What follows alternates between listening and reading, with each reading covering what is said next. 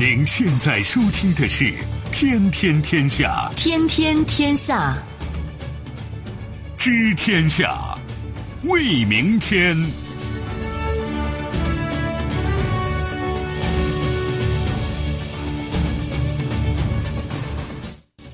听众朋友们，大家好，欢迎您收听今天的《天天天下》，我是主持人梦露，有请本节目评论员重阳。你好，重阳。各位好。接下来，我们还是要对刚刚过去二十四小时国内外发生的新闻事件做出关注和点评。迟到百年，伦敦将树华表纪念一战中国劳工。风云再起，以色列遭三百枚火箭弹炮弹袭击，出动坦克战机还击加沙目标。大火又来，加州出动二百名囚犯救火，时薪一美元，还能减刑。大师远去，漫威超级英雄之父斯坦李去世。王者归来，明年是万维网三十周年，发明者要公布一套新的互联网道德准则。明天会更好。中国受访者对国家未来最乐观。稍后的时间我们会为您进行逐一点评，也欢迎您持续关注河北广播电视台综合广播。除了传统的收听方式，您可以在手机上打开蜻蜓 FM 或者是极听客户端，找到天天天下，关注我们。今天我们首先来关注一战的中国劳工。据媒体十月十二号报道，一座用白色大理石雕刻、高九点六米的雄伟华表纪念碑正在河北省石家庄进行最后的制作。明年五月，它将被树立在英国伦敦，以纪念一个世纪之前在第一次世界大战西方前线服役的成千上万的中国人。报道称，这座华表将会永远提醒人们铭记那些被送往欧洲战场拯救疲惫不堪的盟军的中国劳工。华表正面将会面向中国山东方向，底座大理石上铭刻四幅展现中国劳工当年被招募赴欧工作和归国的画面。据悉，一战爆发时，中国正值民国初期。当时的北洋政府为了寻求尊重，在国际事务中占一席之地，所以就将这些人员部署到欧洲。大概有十四万华人劳工加入英法联盟，另外有二十万加入了俄罗斯人的队伍。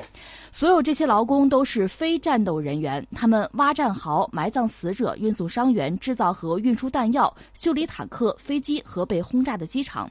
这些工作让欧洲人腾出人力去对抗。抗以德国为首的侵略者，有分析表示，补给线是军队的命脉，决定着战争的结果。如果没有这些中国劳工，战争可能会持续更久，或许盟军就会失败。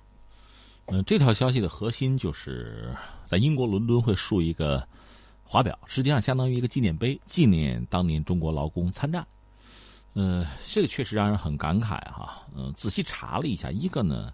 这个事儿并不是政府行为，它实际上是在英国的华人组织做的一个事情。当然，英国政府肯定是认同的，是支持的，不然也竖不起来。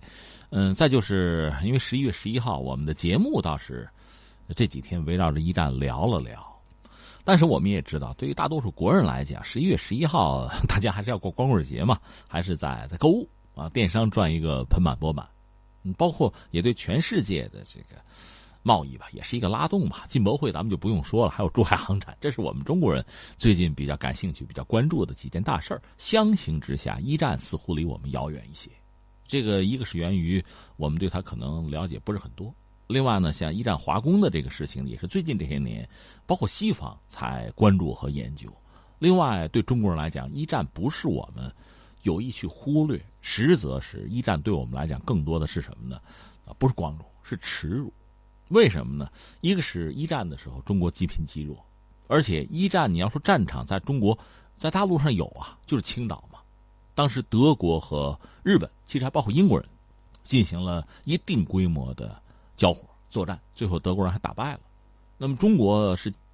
加入了协约国阵营。刚才你也谈到了，当时段祺瑞这个政府吧，还是希望通过参战，而且成为战胜国呢，获取一些利益，至少把以前吧，甚至从这个辛丑条约开始，就是我们受的一些损失，包括二十一条什么的，能够能够把它废掉，能够解脱，能够赢得一些尊重和一些实际的利益吧。所以，以我们今天的眼光讲呢，参战本身这个决策呢，是有它的合理性的。但是因为当时中国的国力使然，你没能拿到期待的那些东西。那么这里面最典型的标志性的事件就是一战结束的巴黎和会，中国没有能真正的得到自己期待的利益，随后就是五四运动了。所以整个这场战争，一个是它有它不义的一面，其实就是帝国主义争抢利益、争抢殖民地的战争嘛。我们就讲所谓春秋无义战，那实际上一战更多的我们把它看作是帝国主义之间的狗咬狗，所以我们是被损害和侮辱的对象。从这个角度来讲，我们纪念一战更多的也无外乎是纪念我们的这个华工、劳工。呃纪念他们而已，而对战争本身，我觉得我们更多的有一点是旁观者的味道。这个和当年那些列强、今天的一些西方国家凑到一块纪念，我觉得我们心态是完全不一样的。从这个角度讲，我看到这个目前我们舆论场上，包括网络上，有人讲中国人是不是这个他他 happy 了？是不是应该肃穆一点啊？我们在这购物啊，狂欢，他们在那纪念，所以我们要纪念的更多的还是我们那些同胞吧，而不是这场战争本身。而实际情况是，参战的很多国家，不管是胜利者还是失败者吧，他们对我们中国人更多造成的是伤害。当然还有忽略，这个忽略一忽略就是上百年，就是所谓这个我们的华工劳工，当时在东线和西线。这次其实对华工相对来说哈，有一些这个肯定提及的还是西线，就是英法。其实。大家注意一下的话，就是外交部的发言人华春莹，他有一个表态。另外，我们驻英法这个外交人员呢，也做了一些纪念，这是我们所表达的我们的情感哈。嗯，值得关注的是什么呢？就在法国搞的这个大规模的纪念活动上，倒是也有一些和中国相关的元素。嗯，比如说有一名华裔女孩就朗读了一战华工顾庆清的日记。那顾庆清简单来介绍一下，她是来自于上海，作为翻译来参加了赴欧华工团。这篇日记是记录了一战停战当天的所见所闻。我们一起来通过一段音频了解一下。忽闻教堂钟声，工厂汽笛声，以及场外。欢呼声与歌唱声同时并作，预备今问何故？使之休战条约已签订，战争从此可以终止矣。此何日也？给予永久不忘之一九一八年十一月十一日也。是日各地工作，各地张。呃，刚才你介绍这个人的身份特别有必要，为什么呢？他是翻译。他是有文化的人，而大多数华工啊、劳工啊，实际上更多是从山东征召的，呃，是雇佣吧。呃，如果一定要说，有点现在那个义工那个意思。但是呢，他们大多不识字，就是一个勤恳。他们往往就是当地的无地的农民，而他们真正到战场上，按说按签的这个合约呢，他们是不直接打仗的。我们知道，在一次大战的时候，比如英国吧，大量参战的是贵族。冲在前面的，那么皇室是吧？那应该你们家打仗，你们冲在前面是对的。所以真正死伤惨重，所以一战的英国的贵族死的差不多了啊。很多人还讲什么贵族精神什么的。而我们这些华工劳工呢，从事的往往是非常繁重的体力劳动。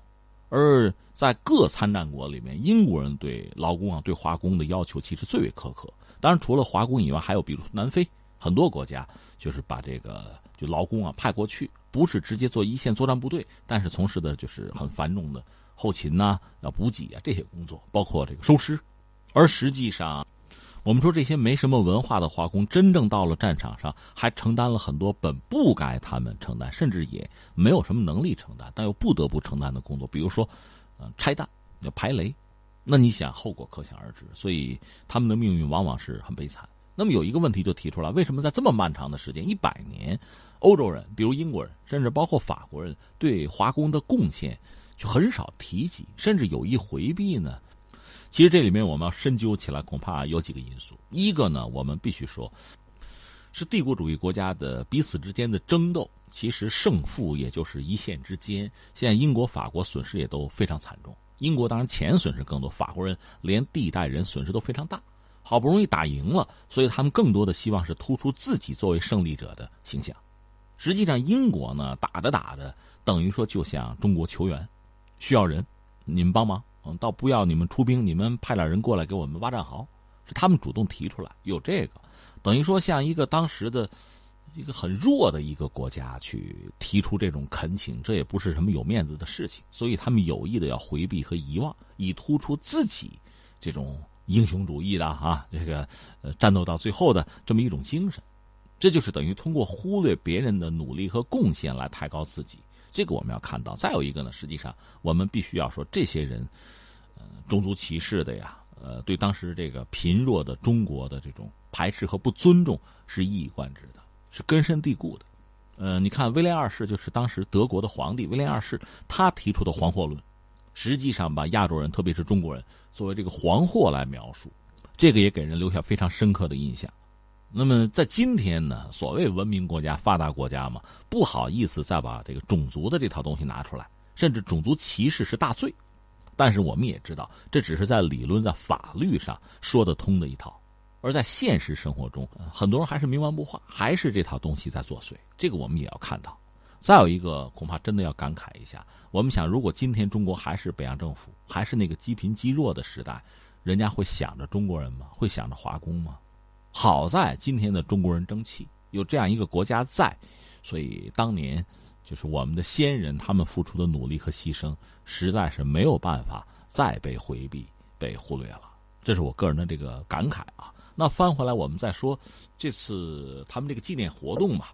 这个纪念活动里边，其实默克尔有几句话，我还是很感兴趣、很关注哈。他讲话，因为一战、二战，德国其实都是作为侵略者和这个挑衅和破坏当时的国际秩序的一个国家存在的，所以德国人参加这样一个活动，恐怕也是别有一番滋味在心头吧。呃，那默克尔谈到什么呢？他说，建设一个机构不容易。但破坏起来却很容易。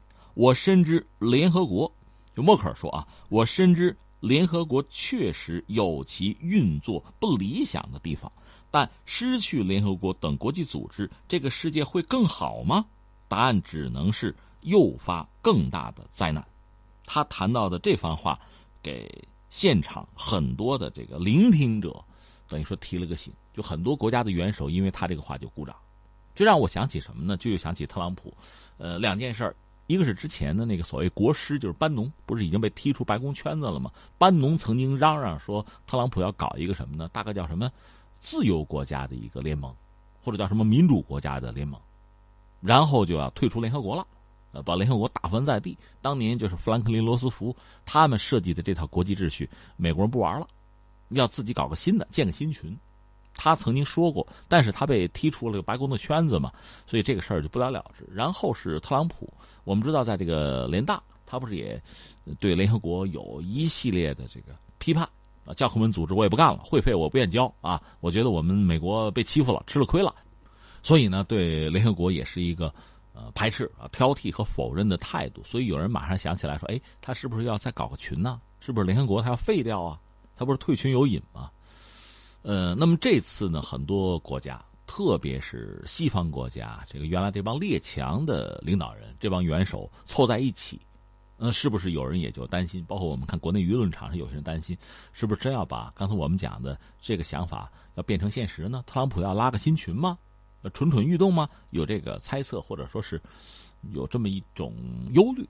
但是默克尔的话倒是给了大家一个新的视角。作为德国的领导人，他站出来说：“是联合国有问题，我也觉得他有问题。但是你把这个东西打掉，你真能搞一个新的出来吗？那个新的会更好吗？”这个话到底是问给谁的？我觉得我们，嗯，作为观众或者说作为这个打酱油的旁观者啊，吃瓜群众，我们也不由得会发出会心一笑。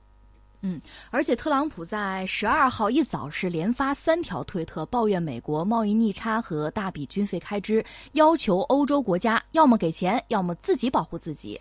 俄罗斯媒体就对此进行了报道，说特朗普在法国受到冷遇，回国之后就向欧洲领导人开火还击。其实关于一战，我们的节目算是聊了几期了吧？啊，特别是关于华工，我们也算是。呃，点出来了。那么今天我估计应该是最后一次了，因为关于一战的纪念活动可能要告一段落了哈。但是还确实有很多的感慨。呃，在一战的时候呢，中国本土是战场，中国也付出了相当的人力物力。呃，我们讲当时段祺瑞吧，就是北洋政府呢，也算是以他们手头很烂的牌吧，也希望为国家争得一点东西。但是最后呢，因为你底气不足，实力不行，恐怕最后真的就是一个眼高手低的结果。那再往后，我们知道凡尔赛合约，中国你签不签？就是日本攫取德国当年在山东的利益这个事儿，我们认不认？到现在很多人还在谈，就说你看，如果当时签了这个凡尔赛合约，那虽然说我们损失很大，就是承认日本在山东的利益了，但是那山东已经在日本人手里了，你承不承认不都在吗？那你要签了的话呢，作为一个战胜国，很多利益你也就得到了。那你要不签，这些利益不就都没有吗？有些人谈这个东西，但是我思考了很久，我觉得我们不签是对的呀，五四运动是对的呀，就是中国人对。这个国际秩序是不满意的，我们吃亏了，我们受到伤害和侮辱了，我们总要表达出来吧。所以这个事情再往后走呢，大家如果对历史感兴趣，可以看看到一九二二年的二月份，华盛顿会议，在美国华盛顿又开会，在那个会上呢，实际上涉及到中国的问题、山东的问题，还有一系列问题，就就是日本不是要攫取就德国当年在山东那些权益吗？这个事儿最后又开会又在谈。它的结果是什么呢？应该说中国也是受到了伤害，但是呢，涉及到山东问题，甚至二十一条，日本还毕竟是做出了一些让步。当然，这个让步的原因是什么呢？这个还要涉及到美国和英国在背后的这个斡旋或者叫操纵。因为中国确实很弱，从某种意义上讲，也要看列强的脸色行事。但是就是因为五四运动，我理解啊，就中国人的这个态度很明确。我不高兴，我不认同。虽然我弱，但是你们强加给我的命运我不接受，所以才有一九二二年的华盛顿会议，涉及到中国问题，它比较边缘嘛，边缘会议吧也谈了。因为华盛顿那个会议谈了很多东西，包括各国海军，就海军强国那造舰比例什么的都谈了。但涉及到中国问题，毕竟又谈了，而日本也被逼做出了一些让步。这个让步，有人认为，你看那英美主持公道吗？正义吗？但另一方面，你换一个角度，难道不是为了他们的利益吗？不是为了平衡日本在中国的利益吗？不是为了压日本一头吗？看你从哪个角度看了。但是我要说，如果没有凡尔赛合约，这整个哈对中国极端不公正的这个待遇、这个态度，如果没有中国五四运动，中国人奋起一呼，表达我们的不满，表达一个中国人的团结和奋争，那么恐怕就不会有后面这些东西了。如果凡尔赛合约我们真的签了的话，那现在山东是谁的就不好讲，所以在今天，当我们真的再看看一战，看看这帮当年的列强，这帮当年一战的发起者和参与者，当时打了一个，就确实是鸡飞狗跳。他们现在更多的，我觉得应该反思的是什么呢？一战是怎么打起来的？当年正是你们因为一己之私。啊，不考虑整个就人类的命运、欧洲的命运哈，包括这个世界的前途，才爆发了那么血腥的战争。而且这个问题没有解决好，凡尔赛合约对中国人就不公平，对其他国家也谈不上公平合理。所以摁了二十年，二战又打起来了。所以至于我们中国人在今天呢，确实要要铭记，呃，一个是我们当年的同胞，我们的华工吧，在战场上的英勇的奋斗，确实也是为中国人争得了一定的声誉吧。另外呢，也要看到五四运动，看到中国人，就是我们的前人，在国家遭遇到不公正的待遇，在国家的命运和前途到了一个十字路口，我们是做出什么样的选择？所以，与其我们更多的关注西方人对一战的纪念，倒不如我们再重复一下，或者再默念一下，在人民英雄纪念碑上那几句话：三年以来，在人民解放战争和人民革命中。牺牲的人民英雄们永垂不朽。三十年以来，在人民解放战争和人民革命中牺牲的人民英雄们永垂不朽。由此上溯到一千八百四十年，从那时起，为了反对内外敌人，争取民族独立和人民自由幸福，在历次斗争中牺牲的人民英雄们永垂不朽。我们再来关注以色列。以色列南部十二号遭到从加沙地带发射的火箭弹和迫击炮袭击，多人受伤。以军当天出动战机和坦克对加沙地带实施打击，造成三名巴勒斯坦人死亡。哈马斯下属武装派别卡桑旅等巴武装组织十二号表示，为报复以军十一号在加沙地带打死七名巴武装人员。巴武装组织十二号向以色列发射了火箭弹。以色列国防军十二号晚发表声明表示，当天以色列南部多个城市遭到从加沙地带发射的约三百枚火箭弹和迫击炮袭击，其中约六十枚被以军铁穹防御系统拦截，其余大部分落在了空旷区域。声明表示，作为回应，以军当天出动战机和坦克打击加沙地带的七十多个哈马斯和巴勒斯坦伊斯兰圣战组织杰哈德军事目标，包括三条地道、多个军营和观察哨所。十二号深夜，以军战机还轰炸了位于加沙市中心的哈马斯的阿克萨电视台。这又打起来了，又打起来了。因为前段时间或者最近几年嘛，以色列和哈马斯之间呢，基本上是在一个算是停火的状态，多少有点相安无事的意思。但是这回又打起来了。解释一下哈，这个巴勒斯坦和以色列几乎是理论上应该同时建国，就在二战结束以后，在巴勒斯坦这个地方啊，巴勒斯坦人和以色列人按说都要建立自己的国家。这联合国初期。就草创初期呢，有这个决议，但这个事儿呢，实际上远比人们想象的复杂。之前我们在节目里也聊过，就是这个地儿，巴勒斯坦这个地儿吧，你要往早里说，就是犹太人确实在这待过，但是被赶走了。赶走之后呢，阿拉伯人过来，就巴勒斯坦这个地方呢，等于是巴勒斯坦人、阿拉伯人在这儿生活。那以色列呢，这个国家早已经没有了，犹太人呢是就颠沛流离吧。在很多地方，比如在沙俄啊，在欧洲，都遭到很多国家的伤害啊、排斥、压榨。因为你看，在几乎所有的国家里，这犹太人吧，不允许拥有土地，你不能生产粮食，不能养自己，那靠什么呢？只能做生意。所以你看，犹太人给人的印象就是精明、奸、会赚钱、放高利贷。比如大家有兴趣看看，就看莎士比亚那个《威尼斯商人》，你看看里边是吧？啊，基督徒多么的高尚啊！你看那犹太人多么的这个恶劣阴暗，一棒肉吗？不这个吗？就连莎士比亚也没有免俗，都是这样来描绘犹太人的。但你说他为什么做生意这么能做生意？不让干别的吗？他要能种地，农民的话就不干这个了吗？没人给他地，而且在就说欧洲吧。大家一说就想起希特勒排犹，没错，这是大魔头，不用说了。但是其他国家对犹太人也没什么好。你比如法国的国王借钱，借了之后杀，不还了，就搞这个。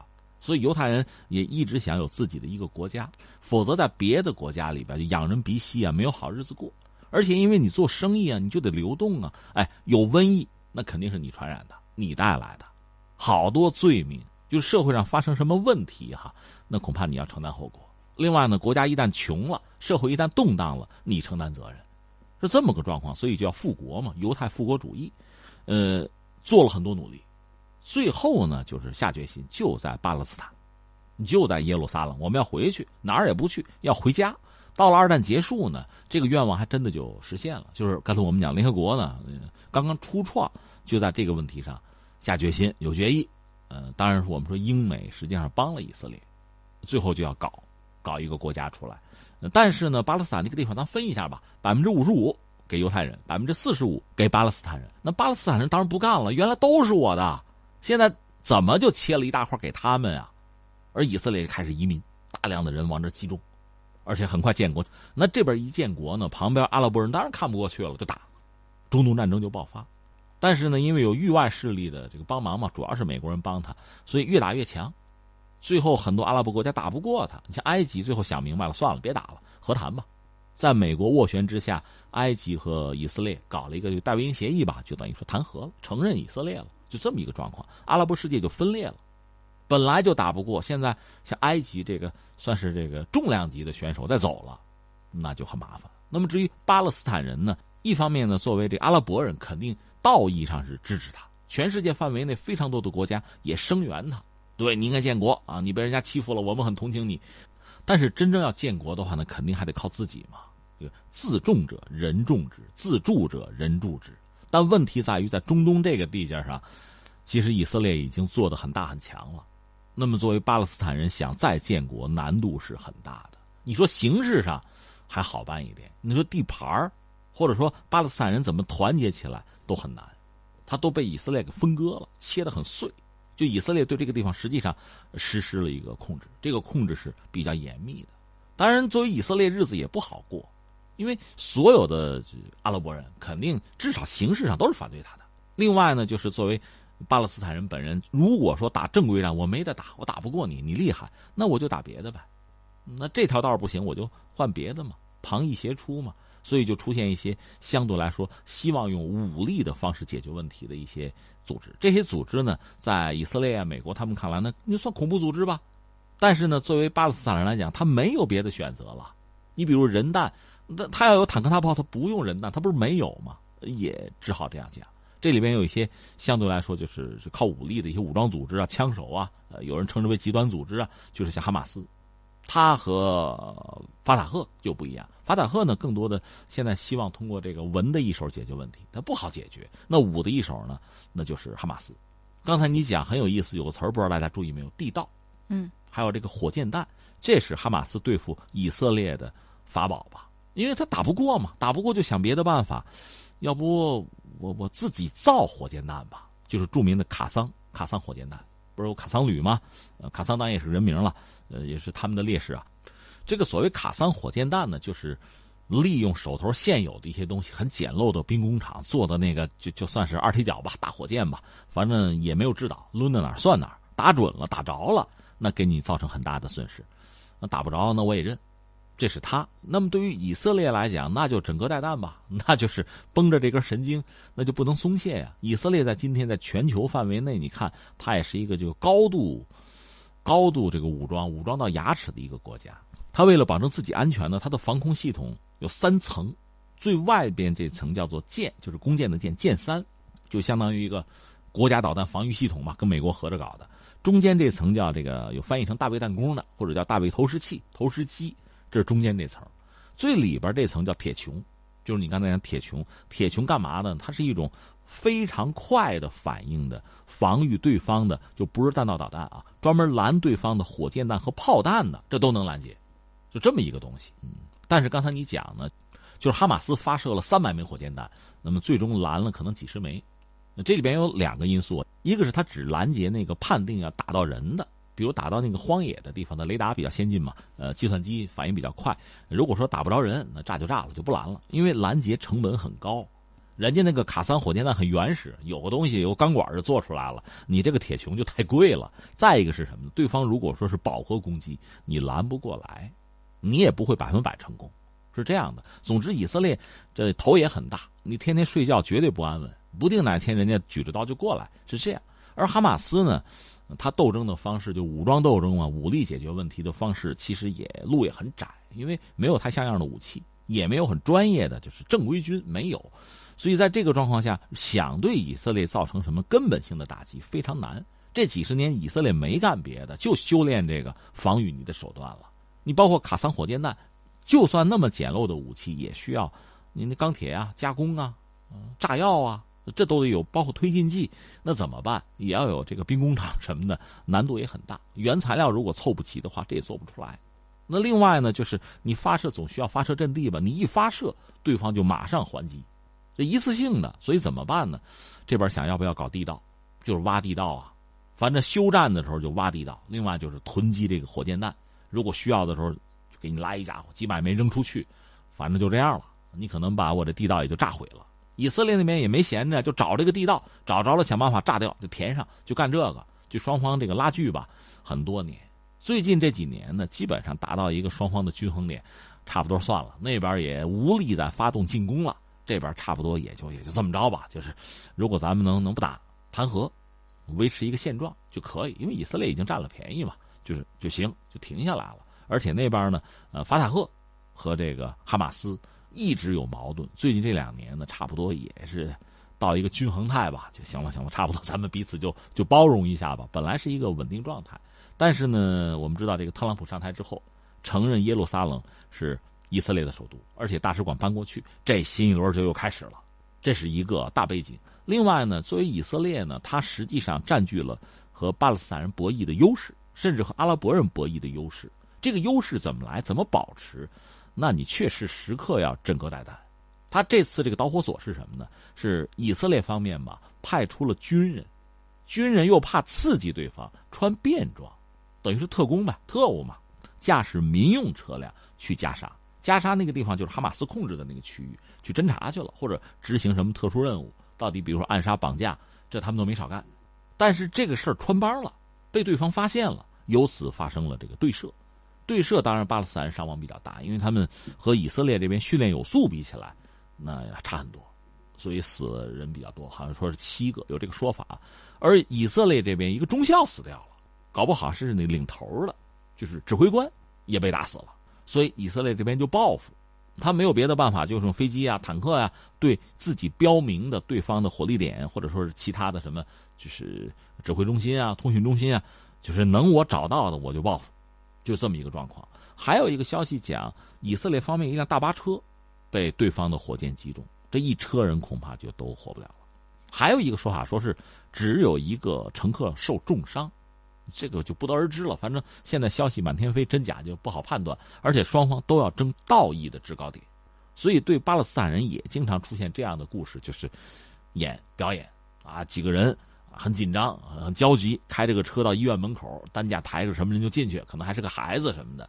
但是很多人又发现破绽，说不对，这些人哈反复出现演员，而且几个男人嘛，一看那样也也不像是这个这这为孩子去奔波的，就是双方互相打这个舆论战，都觉得我受伤了啊，我我要被同情，我我要整个世界的关注，都是这么一个状况。到现在呢，我们说那个背景是美国承认耶路撒冷。是以色列的首都，由此造成新一轮的阿拉伯人对以色列的不满和愤恨，尤其是巴勒斯坦人。那再就是这次呢，以色列这个特工行动等于说失败了，导火索引爆了当地这个局势吧，哈马斯奋起反击，所以出现这么一个格局。那接下来以色列没有别的办法，只能是恃强于人吧，等于说是以铁还铁，以血还血，只是通过这个方式来压制哈马斯。而哈马斯呢？呃，如果说它原有的地道和这个卡桑火箭弹这个储备打光，一时又不能补给的话，那恐怕就会归于沉寂。当然，使用人弹对以色列人进行报复，或者说呃绑架一半个以色列的士兵或者平民，这种事情倒随时可能发生。嗯，我们注意到巴勒斯坦官方就呼吁国际社会要。干预加沙地带的局势，阻止以色列的侵略。那埃及呢，也是和以色列还有巴勒斯坦双方保持联系，也是告知，呃，双方呃一定不要陷入武装对抗，要回到谈判桌上来。那么就好奇了，下一步到底会怎么样？会回到谈判桌上来吗？呃，埃及确实是一个很有意思的角色，在之前就是哈马斯和以色列之间算是维持一个停火状态有几年了，这里边埃及确实起了一定的作用。它是阿拉伯国家嘛。他和巴勒斯坦总的来说算是朋友，虽然有人说他是叛徒，他背弃了阿拉伯人，和以色列单独媾和，但不管怎么说，埃及在当地还是有相当的影响力，军力也比较强。当年和以色列真正死磕的就是一个叙利亚，一个埃及。后来埃及和以色列单独谈和呢，叙利亚就成了，呃，和以色列单打独斗的一个角色，但是打不过，这是当时的状况。那目前呢，既然冲突要爆发，那埃及人还是要站出来。斡旋吧，看看能不能让双方先先停火，然后退到一个安全线，能不能接着谈？这是埃及要做的事情。另外，美国恐怕也没太多的作为了，因为美国之前等于说是完全不顾巴勒斯坦人的感受，不考虑他们的需求，就搞什么中东的计划，和以色列就谈。那巴勒斯坦人实际上和美国人已经闹翻了，而美国翻回来也不打算再给巴勒斯坦人什么援助了。所以美国人不大可能有什么作为，在这个状况下呢，是战是和，实际上以色列掌握着主动权。我们再来关注加州的山火。每隔几个月，美国加利福尼亚州就会爆发一场严重山火。眼下，这场营火已经导致三十一人遇难，二百二十八人失踪，超过二十五万人紧急撤离，升级为该州史上最具破坏性的山火。总是烧不尽的野火让当地消防部门疲于奔命。据媒体报道，在这次救援行动当中，派出了近万名消防员奋战一线。不过，其中呢有二百名是在监狱的在押囚犯，而参与救火的囚犯呢，不仅可以获得一美元的时薪，还可以得到相应的减刑。囚犯志愿者会被全程监视，如果他们曾经犯过纵火、强奸、性侵犯等罪行，或者是现行犯，都将不考虑。这个项目最早呢，可以追溯到一九一五年，加州劳改与康复局第一次建立了劳改营。强迫囚犯们修建高速公路。二战期间，这个项目逐渐扩大，到一九四五年，第一个囚犯志愿消防项目正式成立。如今，在加州劳改与康复局、加州森林防火局、洛杉矶消防局的联合运营之下，全州在二十七个县，总共是四十三个劳改营，大概有三千四百名囚犯参与了这个项目。这一项目每年可以为美国节省九千万到一亿美元的开支。但是，有一些批评人士指出，利利用廉价的监狱劳动效益，会变相鼓励大规模监禁。呃，很有意思，就是现在美国人关注的是，就拿囚犯去救火，好不好啊？争这个。但实际上，像我们作为旁观者，可能更多的要关注的是他们这个火本身，闹得挺大，可能火灾面积一千八百，将近两千平方公里，非常大的一场火。实际上，如果大家记性好，嗯。我们节目好像也聊过，去年差不多也是这个时间吧，还是加州闹了一场火。去年的标题就是史上最大，但是和去年比起来，今年又刷新了，今年是史上最大了。这个山火呀，你会觉得特别奇怪，加利福尼亚怎么老着火呀？这是特别有意思，也是我们需要聊的一个话题。我觉得三点吧，第一点是什么呢？当然就和它这个地理位置有关系了，就加州的地理位置，加州很有名吧？可能大家觉得。听那流行音乐里边什么什么加州旅馆什么的有，另外呢，当年淘金热什么的哈，什么黄金海岸还有很多这个美国的名流嗯在那有什么别墅，另外还有什么洛杉矶湾区什么的，这都很有名，对吧？但加州实际上地理位置确实比较特别，嗯，着起火来是比较方便的。实话实说，就这么一句啊，呃，这是一个因素。还有一个因素是什么呢？那就是全球气候变暖，这是个老问题。所以这个问题不解决呢，加州着火这事儿就解决不了。这是一个值得一聊的事情，就是全球气候变暖，它那个地方森林覆盖率又很高，就是植被哈很丰富。那么一旦你不到秋天之后干，这个东西你看夏天好一点哈，降雨可能要丰沛一点。它其实夏天也很麻烦，它温度还高。我看有些城市它有记载的那个就摄氏度啊，四五十度的温度都是有的。这样大量的是这个植被。烤干了它，是吧？有个火星，它不就着吗？而且呢，美国人整个加州人口也不能说很多，和我们东南沿海不能比。咱们这人太多，他们的人相对是少的。真要着火，山火真着起来，就就很难救。这是一个。那第三个因素是什么呢？刚才我们说了，是吧？都准备好了，地理位置很适合着火，然后呢，有大量的植被又干燥，就差个火星了。这火星怎么来呢？加州旅游业很发达。这个宿营啊，就是露营啊，美国人好搞这个。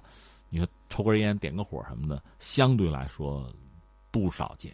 这三个因素放在一块儿，可以解释加州多起山火。他们大概从两千年到现在，怎么也烧过十二次了。我指的是大规模的啊。所以这几个因素，嗯，就因果关系这个链条很清晰，那就烧起来了。那至于怎么救，也没有别的好办法。你刚才讲了，其实用囚犯救火也不是个新创举，早就有。现在只不过是援引了惯例吧。嗯，而且有一种植物，加州当地可以说给大火也是火上加油了。这个植物叫做查帕拉尔，它是一种灌木。这个灌木的叶子里面呢有蜡、有油脂、有脂肪，是非常可燃的。而且它的叶子掉了之后，掉在土壤里面就分解，这个油脂就在土壤里面待着，所以说是非常容易燃烧。积累到一定时候，它就要烧起来了。哎呀，这真是没办法，当地的特产吧。所以这个事情确实也给我们中国提醒：我们的森林覆盖率其实还不是很高。所以，一个是要种树，另外确实防火，保证我们种下去的树能安全，这确实很关键。我们再来关注漫威之父斯坦李。华语世界刚刚送走了金庸，漫威之父斯坦李在当地时间十二号在好莱坞一家医疗中心去世，享年九十五岁。正在上映中的《毒液》还可以看到斯坦李出现的彩蛋。消息传出。漫威迷们大呼哀痛。斯坦李本名叫做史丹利·马丁·李博，犹太裔美国漫画家、编辑、演员、制作人、出版人、电视名人，前漫威漫画负责人兼董事长。斯坦李已经成为美国流行文化的重要标志之一。他创造和创作的漫画角色和故事包括蜘蛛侠、绿巨人、X 战警、钢铁侠、雷神、夜魔侠、美国队长、复仇者联盟等等。过去的一年多时间里面，斯坦李得了肺炎，并且伴有视力问题。最近在国内上映的《毒液》里面也有他，在片子的尾声还演了一个遛狗的路人。而这也是他在大银幕上给大家留下的最后一个彩蛋。如你所说哈，谈到李，大家就马上想到了金庸。金庸先生也是刚刚出殡吧？呃，很多人讲，你看华语世界和这个主要英语世界吧，嗯，两位大师就这么去了。这两个人吧，呃，拿我来讲，我还是不太主张大家去比较，没什么太多的可比性。但是两位可能各自说过一句很精彩的话。呃，这位漫威大师就是斯坦李说过一句话，叫“能力越大，责任越大”。而金庸很重要的一句话就是“侠之大者，为国为民”。其实仔细想想，也多少有相通的地方吧。嗯，我个人对他们两个人都很尊敬，我对他们各自的粉丝也都很尊敬。那你要问我，我个人可能中国人吃中国饭嘛，可能我 我更喜欢金庸。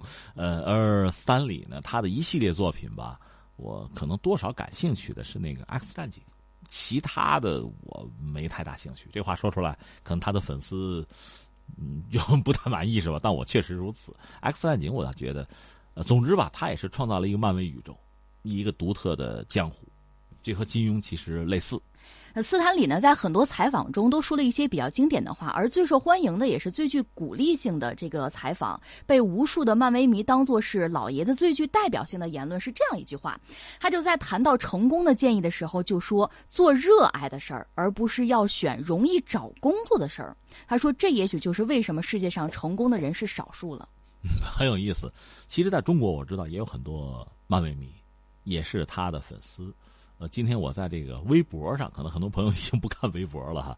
有一个朋友可能画了一张画，就是他创造了一大批漫威人物哈，就在那一堆人挤在一起，而他的那个头像出现在云端啊。嗯。很多人还表示就泪目啊，看来对他还是充满了这个怀念之情。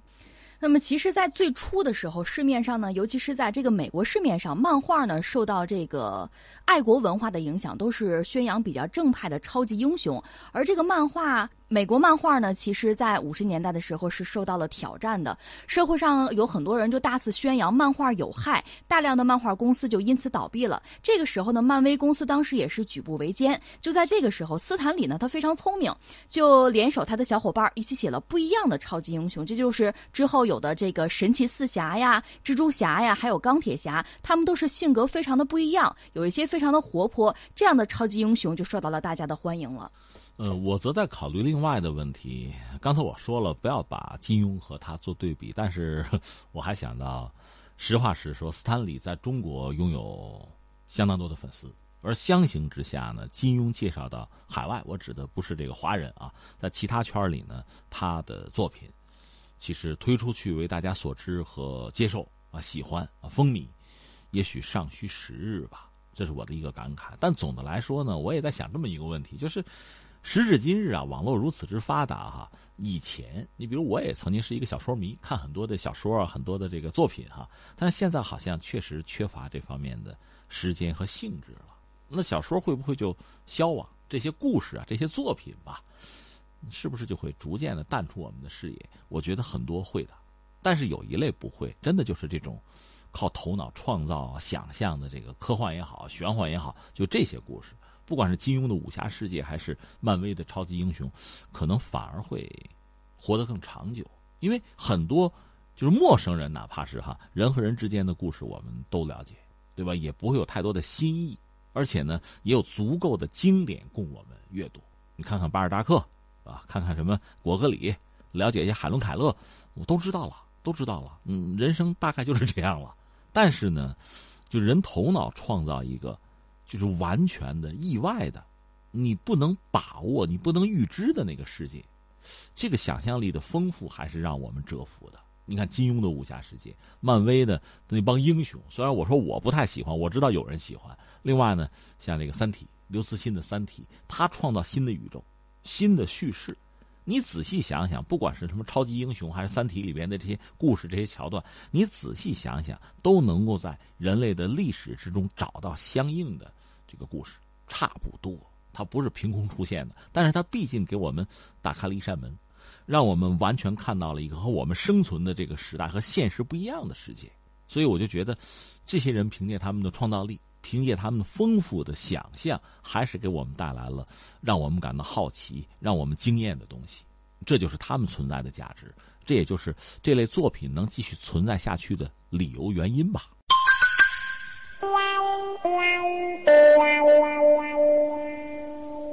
我们再来关注万维网。万维网发明者蒂姆·伯纳斯里在过去的二十九年当中，眼见自己创造迅速演化成难以控制的体量，也演化出各种复杂的问题。这位六十三岁的英国工程师发布了世界上第一个网页。十月五号，伯纳斯里的万维网基金会发布了一份合同。这份被称为是“网络大宪章”的文件，将敦促世界各国政府和大公司加强互联互通，让人们更好地控制自己的线上数据和资料，并且为网络言论提供安全的避风港。万维网基金会试图通过新的合同来强迫科技巨头表现得更好，并且遵守一系列伯纳斯认为政府、公司和公民应该坚持的核心原则。到目前为止，合同包括九项原则，比如说保护网络的开放性和可访问性，提高用户隐私，并且最大限度地减少错误信息和仇恨言论。目前已经有超过五十个组织认可了合同所提出的基本原则，其中就包括 Facebook 和 Google。今年，两家互联网巨头都因为数据隐私以及错误信息等问题深陷丑闻漩涡，并且各自付出了高额的代价。在这些组织当中，还包括了法国政府。呃，这位蒂姆本身很有意思吧？一个是他在八九年、九零年那个时候。就如你所说，发明网页，有人称他做互联网之父哈。他还拿到过英国的爵士的头衔儿，这么一位哈，影响力还是很大的。那现在等于说万维网出现了三十年，他现在要搞一个大宪章，就是其实前几年你看他的行踪，他一直在批评，他主要是批评大企业。他就说，你互联网上很多有意思的想法，因为你们大企业有自己的利益在，你们可以决定什么我们能看见，什么我们看不见，这个不好啊。这个对互联网整个这个生态这个发展，他就觉得很忧虑，想办法解决，批评这个，批评那个，这不现在想搞一套新的规矩、新的规则出来？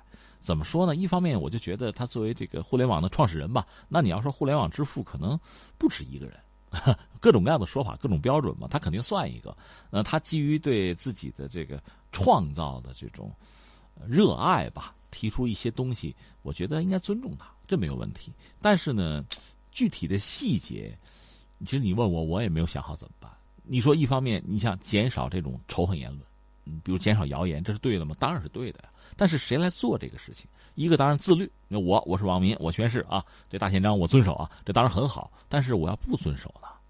我要说一套做一套呢？那谁来解决这个问题？政府？大企业？这不又回去了吗？你不是不愿意让他们介入吗？那怎么办？你看这个问题，其实全世界都存在，而且呢，呃，很多就是政府之间也有彼此之间不同的做法，甚至还有人在指责这个、批评那个。有，另外大企业也是这样。我前不久看那个谁啊，库克，就是苹果的那个库克就 CEO，他有一个接受记者采访时谈到的东西很有意思。他就讲什么呢？苹果有一个做法。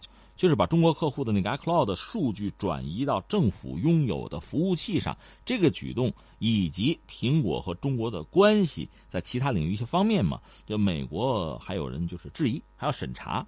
他就表示说什么呢？说在任何一个国家服务器上的数据都不容易被获取。他说我们在全球多个不同的国家均设有服务器，没有所谓在哪个国家更容易获得数据这一说。如果你在中国锁住手机，我无法打开，这是他的一个表态。但是涉及到隐私呢，他就讲，他说我呀不是一个支持监管的人，但是我也得承认，就现在是需要做出改变的时候。当自由市场无法为社会带来一个好的结果的时候，你需要问问自己，我们需要做些什么。他没说的很清楚，但是他把这个困境给提出来了。另外，他谈到说，中国用户的数据密钥，就钥匙的钥，在我们手里。他谈到这么一个话，这个话我不知道，作为中国的这个用户，是因为苹果拿到你的密钥，你感到安心呢，还是感到焦虑呢？所以你看这些问题摆在这儿，我的意思是说，真的是到了我们需要拿出一个方案的时候。那他这个所谓大宪章能不能解决问题？如果说从理论上、从这个观念上、从态度上，那没问题。但是到具体操作的时候，怎么能够让这些可能甚至有些自相矛盾的东西能够自洽？能够真的落到实处，这是我们关心的。嗯，就是看它可行性到底有多高。对啊，我们再来看一下我们国家的情况。国家网信办呢，最近就会同有关部门，针对自媒体账号存在的一系列的乱象问题，展开了集中的清理，还有专项整治。专项整治行动呢，是从十月二十号开始的，已经依法依规处置了九千八百多个自媒体账号。而且呢，国家网信办又依法约谈了腾讯微信、新浪微博等自媒体的平台，对其主体责任缺失、疏于管理、放任野蛮生长，造成。种种乱象提出了严重的警告。腾讯微信、新浪微博相关负责人表示，将会认真接受群众和舆论监督，自查自纠，积极整改，严格管理。呃，我就觉得中国目前我们现在这个状况就也很有意思。一方面，中国大，我们的网民数量太多；再一方面呢，确实，我觉得作为网民本身吧，我们应该很好的反思一下我们自己，就在网络上我们的行为。你比如网络暴力。彼此之间，我是很讨厌在网上对骂的。你很多的论坛这一篇你看上去必然会有脏字儿，你就觉得真的不能接受。我也希望净化网络环境，但是呢，一方面要净化，另一方面公众在网络上又要自由空间，这个度怎么把握？这确实是一个问题。这个问题不单是我们遇到，我觉得全世界都在遇到。那现在政府呢，出于他对社会的责任和管理的这个必要吧，他做了他这方面的尝试。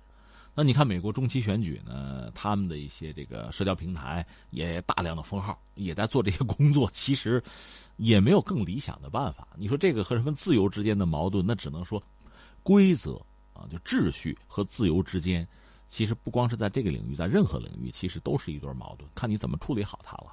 尤其是我想提醒我们的网友呢，我们能不能就是有一个真正的自律，就是我们自己不要造谣。我们自己不说瞎话，我们自己不传谣不信谣，咱先把这个说了。另外，就是网络语言能不能文明一些？至于说，呃，BIM 他们搞的那个大的什么现场那个，咱等等再说。咱把这个基础先夯实了，就是有一个文明的、彬彬有礼的。就是我不同意你的观点，没有问题啊，那该争可以争啊，但是一定要这七大姑八大姨那么骂着争，才有架势，才有力量嘛。难道不更应该通过逻辑、说理啊、依据去解决问题吗？最后，我们再来关注国家的未来。英国经济学人智库十二号发布的全球调查报告显示，中国受访者对未来最乐观。最新报告表示，通过对全球五十个国家的公民进行调查，剖析当前社会如何满足公民需求，公民如何看待国家进步，以及这种进步与公民理想的社会愿景之间的关系。调查发现，与经合组织国家相比，亚非新兴经济体公民对国家治理更为满意。中国、印度尼西亚和越南七成以上的公民认为国家正在变得更好，而美国、德国和意大利持这一看法的公民只有百分之三十八、百分之十二，还有百分之十二。其中有百分之九十一点四的中国受访者认为中国将来在未来十年继续进步，朝着建设更加美好的社会前进。报告表明，许多发展中国家正在拥抱科技实现发展。印度和中国在人工智能和数字化等领域具备优势。跨越式创新正在帮助非洲人民克服基础设施的制约。受访者当中，强烈认同技术改变社会的比例在南非占到了百分之三十八，泰国和越南为百分之三十二，印度尼西亚是百分之三十四，而技术密集型经济体韩国、德国和加拿大分别只有百分之十一、百分之六点九和百分之五点七。报告显示，医疗是各国公民最关心的问题，其次呢是社会保障、教育、公共秩序、交通以及环境等。按照以前我和大家聊的，就是对所有类似这样的什么民调啊、什么什么什么抽样啊、什么这些东西得出的结论吧，我觉得都要采用一个什么态度，就是不可不信、不可全信，做一个参考而已。呃，咱也不能说凡说咱好的咱就信，说咱不好的我们就不信，这也不是一个客观的态度。所以你刚才讲的这个经济学人的调查吧，我们就拿来做个参考。但是呢，中国是其中一个，也属于新兴经济体吧。整体来说，你刚才讲的就是，呃，亚非这个新兴经济体的这个成员吧，就社会成员啊、国民啊，对自己的发展、对自己国家的未来呢，相对来说是比较乐观的，有信心。当然，这里面有高低之分吧。中国就确实很高，九成以上了，这就很高了。而很多发达国家的这个公众呢，对自己这个国家，你就是如果我我们同样的这个问题问出来，信心啊，对未来的这个乐观状况啊就不足。那你说为什么呀？难道所有的发展中的经济体都说瞎话吗？啊，所有的发达国家的老百姓说的就是实话吗？你这么看显然就偏颇了。那怎么解释呢？我倒想起以前在节目里聊，大家还争论，跟我争论过一个事儿，就是 GDP。在古代，中国的 GDP，你，现在有些学者，中国的也好，国外的也好，都算过，中国的 GDP 曾经在世界上占的份额是很大的啊。但 GDP 这个概念提出还是二战以后，所以之前你比如说汉朝，中国 GDP。呃，你这你要这么算的话，很难推算的准，而且和现在我们讲这个标准之间恐怕也不能吻合。但是大约就这么讲吧。呃，财政收入什么的这么算的话，中国在这个汉唐，呃，在这个明清一度在世界上是非常高的份额。那么论 GDP，美国在二战结束以后，就上个世纪五十年代，也就特朗普年轻的时候吧，那个时候美国如日中天的时候，在全球它占最高的份额，我记得是百分之二十多。好像到不了百分之二十七，差不多是这么一个状况，是最理想的时候。所以特朗普要什么，也是美国第一啊，要要再次辉煌嘛。就是他年轻的时候，那时候美国状态特别好，他记忆犹新，他想回到那个时代去。你可以从心理上找到啊，或者是从历史上找到他的这个依据。但是和那个比例相比，今天的美国就是衰落了，就在全球占比它下降了嘛。那中国也是这个道理。你比如到了这个半殖民地半封建社会，或者到了一九四九年之前，就那几年到那个时候，那可能就个位数百分之几了，那当然就就下降了，就很惨了。这不就是衰落吗？就这个意思。所以从这个角度讲呢，那么那些发达国家当年的列强，他们曾经都如日中天过，在全球 GDP 占比都曾经很高过呀。现在这些发达国家做的应该说依然不错。但是从占比上讲，确实不如自己当年如日中天之时。刚才你还讲到一个国家，意大利呢，确实二战以后到现在，好像没有什么太亮眼的时候。所以从这个角度讲，你说它衰落了，是这个意思，就相对它自己是衰落了。绝对的衰落可能尚需时日吧，或者那是很久远之后的事情，我们就不预测未来了。但是在这个状况下，你说它的公众，呃，对未来的信心很足，它确实谈不上。我觉得这算是一个解释吧。至于很多新兴经济体，包括中国，特别在最近这几十年，呃，中国改革开放这不正好四十年嘛？我们确实给世界带来了一个一个惊喜，就是这条路走下来还可以啊，状态不错，收益良好，而且很多国家通过贸易，这里面既包括发达国家，也有发展中国家吧，通过和中国的贸易，确实也赚得盆满钵满。这就是搭上中国经济发展的快车，我们市场大嘛。这明显摆在这儿，那很多国家把中国作为第一大贸易伙伴、最主要的贸易对象，它确实得到了相当的利益。那在这个状况下，你说中国人对未来充满信心，其实也没什么奇怪的。我特别要强调的是什么？这并不意味着我们没有问题，这并不意味着我们未来发展的道路就一帆风顺，不是这样的。我们在节目里经常讲嘛，你只要经济发展了，其实不同的群体，那么在利益上可能就会。有完全不同的诉求，所以我们要说呢，就是在今天这个时代，真的是治大国如烹小鲜。烹小鲜不是说小菜好做，是火候把握非常关键，很不容易，搞不好就糊了嘛。